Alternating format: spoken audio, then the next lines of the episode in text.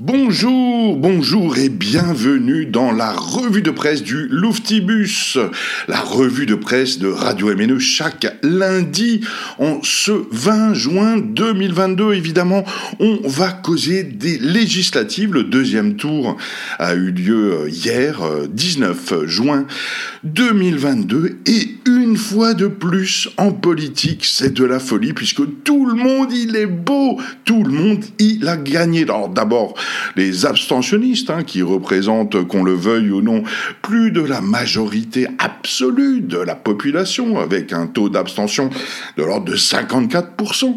Ensuite, c'est évidemment la NUPES, la nouvelle Union populaire, écologique et sociale qui a gagné euh, Politis, euh, l'hebdo un brin gaucho, nous raconte au QG de la NUPES, la machine, elle est bien secouée ce soir. Alors si l'objectif Mélenchon Premier ministre n'est pas rempli, mais l'état-major comme les militants n'ont qu'un mot à la bouche, victoire. Rien ne semble pouvoir gâcher cette soirée de victoire euh, qui ressemble à une défaite euh, pour euh, ses adversaires. Mais en fait, on ne sait plus puisque tout le monde a gagné.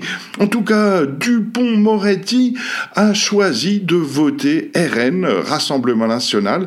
C'est le Figaro qui nous raconte que le ministre de la Justice bah, ne perd pas de temps. Il plaide pour le bon sens et souligne les ententes possibles avec le parti à la flamme sur la justice et la sécurité. Bien sûr, allons-y, une petite coalition Macron euh, et Rassemblement national, euh, bien sûr, évidemment.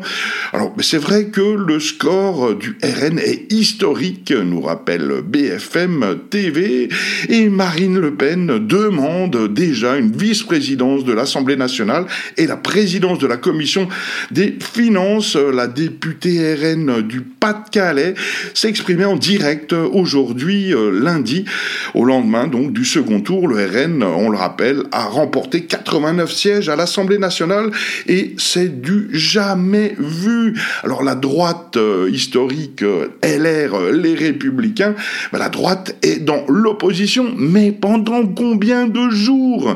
C'est 20 minutes qui nous racontent. Il avait promis, hein, avant le second tour des législatives, le président des Républicains Christian Jacob, que les républicains seront une opposition utile au pays. Il est resté sur cette ligne à l'annonce des résultats des législatives. Hein. Christian Jacob dit c'est un échec cinglant pour Emmanuel Macron qui paie le cynisme qui a été le sien d'avoir en permanence instrumentalisé les extrêmes.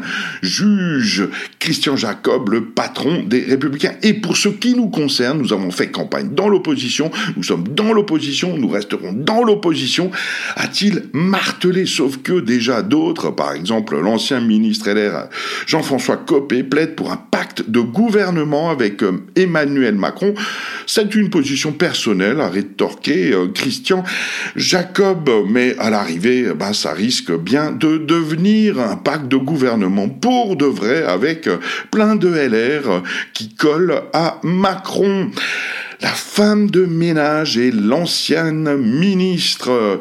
On se rappelle que euh, Rachel Keke, ex-femme de chambre, qui a mené un combat social pendant des mois contre une multinationale hôtelière, eh bien, l'a emporté face à l'ancienne ministre des Sports et ancienne mulhousienne, Roxana Mariceneanu.